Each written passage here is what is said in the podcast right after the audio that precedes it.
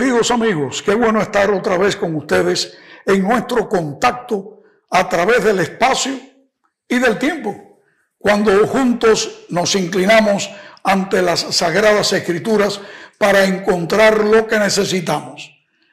Aquí en nuestra plataforma, como llamamos punto sobre punto, nos proponemos colocar una verdad sobre la otra para que podamos confirmar nuestra fe en aquel que ha prometido mostrarnos el camino hacia Él. Estamos en este momento comenzando una nueva serie que le hemos titulado Contestando tu pregunta, para darle respuesta a aquellas formulaciones que nos llegan de nuestros televidentes, de nuestros queridos amigos investigadores, que les gusta comprender la verdad y al mismo tiempo saben cuán importante es para sus vidas. Así que hoy estamos listos ya para nuestra primera pregunta. Debido a la invasión de Rusia a Ucrania, he visto videos de comentarios por los medios sociales asegurando que puede ocurrir la tercera guerra mundial. Esto me preocupa, pues significaría prácticamente la destrucción del planeta Tierra. ¿Cree usted que esto sea posible? ¿Qué dice la Biblia acerca de esto? La pregunta que se ha formulado, amigos, es sumamente importante y de mucha actualidad. Seguramente todos nosotros, usted mismo ha estado preocupado o preocupada por la situación de esta guerra que ha devenido de la invasión de Rusia a Ucrania. Ucrania, como bien sabemos, no era miembro de la organización de los países aliados en el Atlántico Norte o la OTAN. Y esto ha hecho que no sean eh, apoyados los ucranianos con la ayuda directa armamentística y personal de los países de Europa y de los Estados Unidos, sino que más bien han sido apoyados por armamentos, recursos generales, alimentos y otros medios. Verdaderamente esto ha traído una serie de preguntas, inclusive de preocupaciones. Tanto así que algunos de los países de Europa que no estaban en la OTAN han manifestado su interés de incorporarse a esta organización, como lo es Finlandia y Suecia. La preocupación realmente es qué va a venir, en qué va a parar esto. El presidente de Ucrania ha pedido constantemente ayuda pero de acuerdo a los tratados diplomáticos, los países involucrados están esperando a ver qué pueda suceder. Y la verdad, amigos, es que esto puede ser realmente preocupante, porque no solamente de un lado, sino también del otro hay grandes potencias que podrían involucrarse.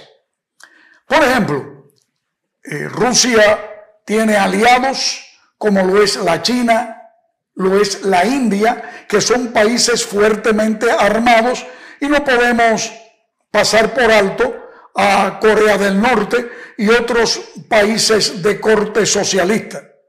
Mientras que acá, por el lado de la OTAN y de los países de la Unión Europea, contarían también no solamente con las grandes potencias de este lado occidental sino que también tendrían, por supuesto, a los Estados Unidos de Norteamérica.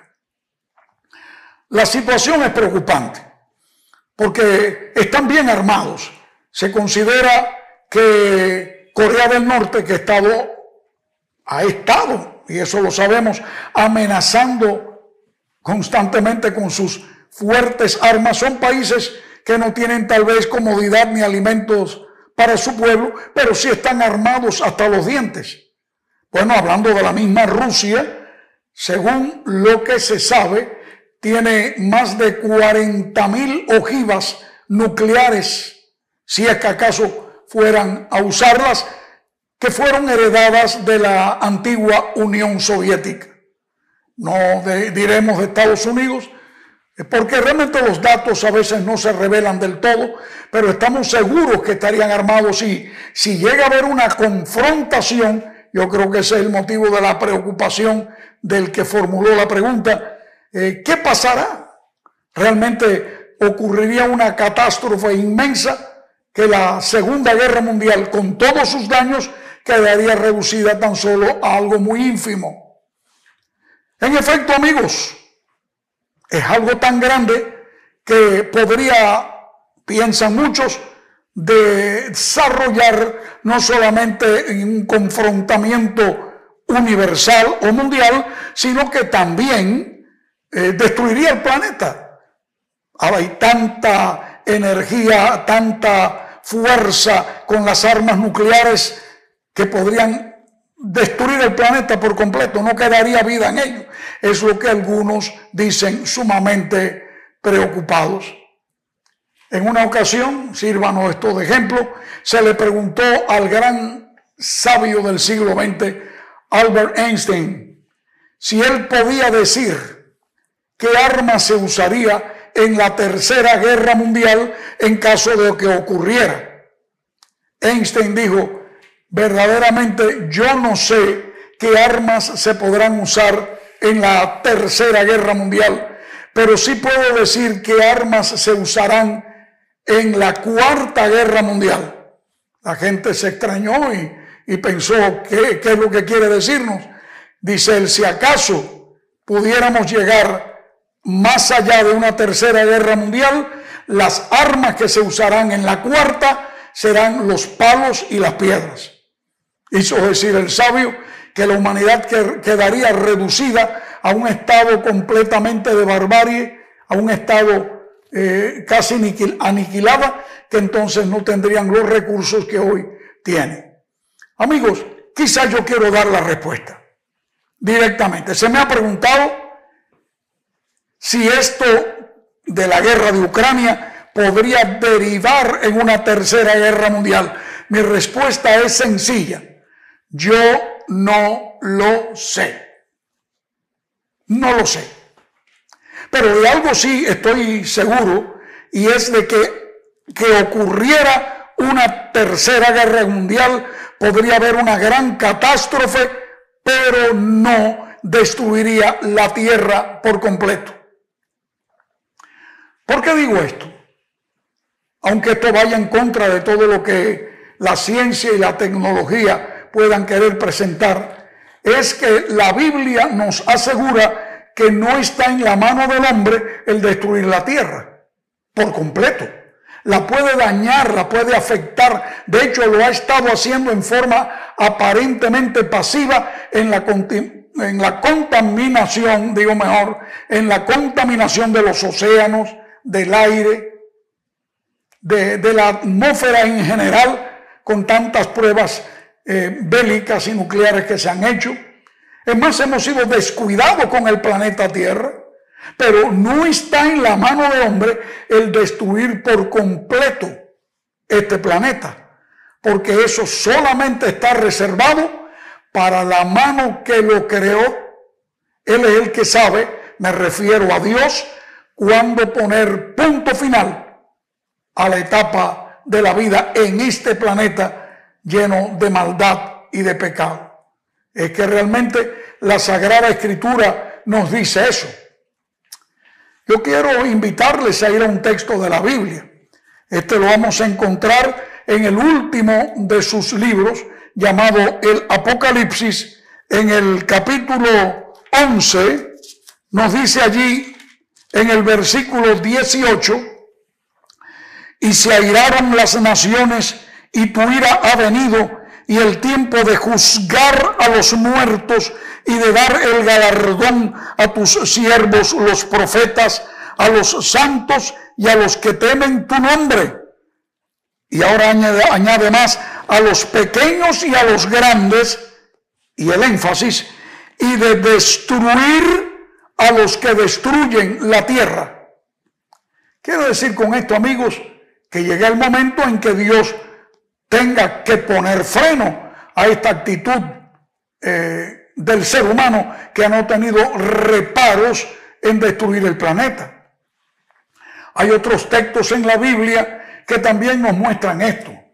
Es que la destrucción del planeta no es porque ocurra un cataclismo de una guerra. Es más, nos dicen los escritores bíblicos que cuando digan paz y seguridad es cuando vendrá la destrucción de repente. Y por cierto, se compara con los dolores de una mujer que está en estado de gestación y vienen los dolores de imprevisto y ahí donde viene el fin de las cosas. Y eso se compara con la segunda venida de Cristo. Para ello quiero ir a un escritor más, me refiero al apóstol Pedro, quien nos dice en su segunda carta, en el capítulo 3, nos muestra lo siguiente. Él nos dice allí de esta manera, porque el día del Señor vendrá como ladrón en la noche. Así que es algo inesperado, algo que llega para lo cual no estamos preparados. Nadie está esperando al ladrón, no espera que alguien le robe la casa. Y dice aquí que en el cual día los cielos pasarán con gran estruendo y los elementos ardiendo serán deshechos y la tierra y las obras que en ellos en ella hay serán quemadas. Aquí se nos asegura que llegue el momento en que la tierra será destruida y será quemada. Un poco antes, ahí en el versículo 9, el apóstol Pedro nos dice así, el Señor no retarda su promesa como algunos la tienen por tardanza, sino que es paciente para con nosotros, no queriendo que ninguno perezca, sino que todos procedan al arrepentimiento. Y enfatiza allí precisamente ahora en el versículo 13, pero nosotros esperamos, según sus promesas, cielos nuevos y tierra nueva en los cuales mora la justicia. Es que verdaderamente, amigos, para poder hacer lo nuevo hay que destruir lo viejo. Y este mundo se ha avejentado a causa del pecado, de la maldad del ser humano. Y es una cosa lógica, no hay que ser muy religioso para darse cuenta que es así. Pero la Biblia es clara cuando nos dice a nosotros que las cosas pasarán y esto va a ocurrir precisamente cuando las cosas serán hechas nuevas. En el capítulo 21 de Apocalipsis, en el versículo 1, nos dice, de esta manera, así. Vi un cielo nuevo y una tierra nueva, porque el primer cielo y la primera tierra pasaron y el mar ya no existía más. Es una forma de decir que aquello pasó, pero no es que Dios sencillamente destruye, es un cataclismo lo que va a haber, se va a acabar todo, como si Dios quisiera vengarse del hombre a causa de su desobediencia. No, no es eso lo que dice la Biblia. La Biblia dice que Él va a ser un cielo nuevo y una tierra nueva en los cuales morará la justicia divina. Qué lindo. En un mundo como este en que la justicia brilla por su ausencia muchas veces, Dios nos muestra que con la segunda venida de Jesucristo a este mundo, amigos, cosa que ya está llegando a causa de las señales que estamos mirando. Todo lo que el mismo Señor Jesucristo indicó como señales precursoras de su segundo advenimiento, se están cumpliendo. No, repito, hace falta conocer mucho de la Biblia, tan solo ver lo que dicen las noticias, estar al día con lo que está ocurriendo. Pregunten a esos ucranianos que han dejado sus casas, que han sido destruidas y han ido hacia tierras extranjeras. El mundo no se aguanta más, amigos. Cristo, nuestro Señor, viene pronto ya. Y cuando esto ocurra, ah, mis queridos, algo grande va a desarrollarse porque aquellos que se han preparado podrán estar listos para recibirle en paz. Te invito a que te prepares para ese día y hagas de Jesús tu Rey y tu Salvador. Eh, no olvides, si este corto estudio te ha resultado interesante, darle allí el like y al mismo tiempo te sugiero que te suscribas a este canal para que automáticamente si tocas la campanita puedas nuevamente recibir los próximos estudios en eh, contestando tu pregunta. Aquí nos proponemos dar respuesta a todas las preguntas que nos hagas. Y claro, no pretendemos tener respuesta para todas las preguntas, pero sí quiero decirte una cosa, aquellas preguntas para las cuales no tengamos respuestas, juntos la vamos a encontrar. Que Dios te bendiga.